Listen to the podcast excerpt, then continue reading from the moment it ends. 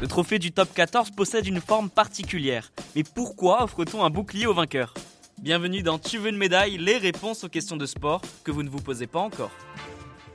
À l'image de son ballon si spécial, le rugby offre la possibilité aux joueurs de remporter un trophée pas comme les autres. Il s'agit du bouclier de Brennus. Si ce nom ne vous dit rien, pas de panique. Cette récompense est décernée au vainqueur du top 14. C'est le championnat français de rugby à 15, l'équivalent de la Ligue 1 en football.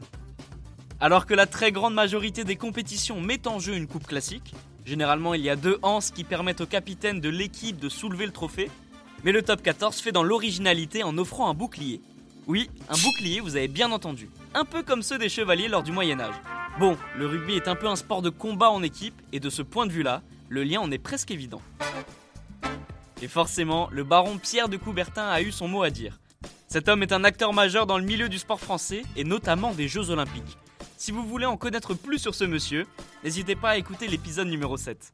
Pour l'origine du nom de bouclier de Brennus, il ne faut pas chercher bien loin. Son créateur, Charles Brennus, a créé cette plaque de bois d'une vingtaine de kilos sur demande en suivant les dessins de Pierre de Coubertin. Ça ne date pas d'hier, il faut remonter en 1892 pour voir la première apparition de ce trophée inédit. Ce dernier est décerné pour la première fois lors de la finale entre le Racing Club de France et le Stade français. Et c'est le Racing Club de France qui a eu la joie de soulever en premier ce trophée après une rencontre arbitrée par Pierre de Coubertin. Tiens, tiens, encore lui. Anecdote assez drôle, ce fameux Charles Brennus a également fondé le Sporting Club Universitaire de France. Et comme le veut la tradition, deux jeunes joueurs du club remettent en main propre le trophée tous les ans lors de la finale. Pourtant, le SCUF n'a jamais remporté ce trophée depuis sa création. Le bouclier de Brennus a marqué l'histoire du rugby français, et celle de son créateur évidemment. La preuve, ce monsieur est enterré à Franconville et vous pouvez y retrouver une reproduction de son œuvre sur sa tombe, comme un symbole. Pour être plus précis, ce n'est pas un simple morceau de bois. Un bouclier en cuivre y est accroché sur lequel est gravé Ludus pro patria en latin, ce qui veut dire des jeux pour la patrie. Des feuillages et des fruits sont également présents, symbolisant les lauriers de la gloire. En dessous, vous pouvez y trouver une plaque avec les noms de tous les vainqueurs du top 14. Et croyez-moi, ce bouclier a beaucoup souffert. Et oui, les vainqueurs n'y vont pas de main morte avec ce trophée. Cassé, noyé, le bouclier de Brennus a connu de nombreuses aventures depuis sa création.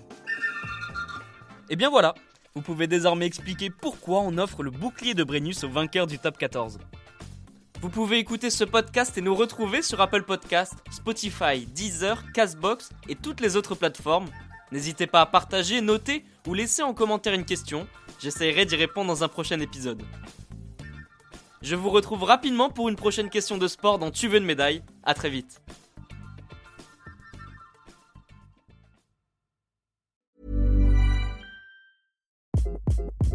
Hi, this is Craig Robinson from Ways to Win, and support for this podcast comes from Invesco QQQ, the official ETF of the NCAA. Invesco QQQ is proud to sponsor this episode and even prouder to provide access to innovation for the last 25 years. Basketball has had innovations over the years too. We're seeing the game played in new ways every day. Learn more at Invesco.com slash QQQ. Let's rethink possibility. Invesco Distributors, Inc.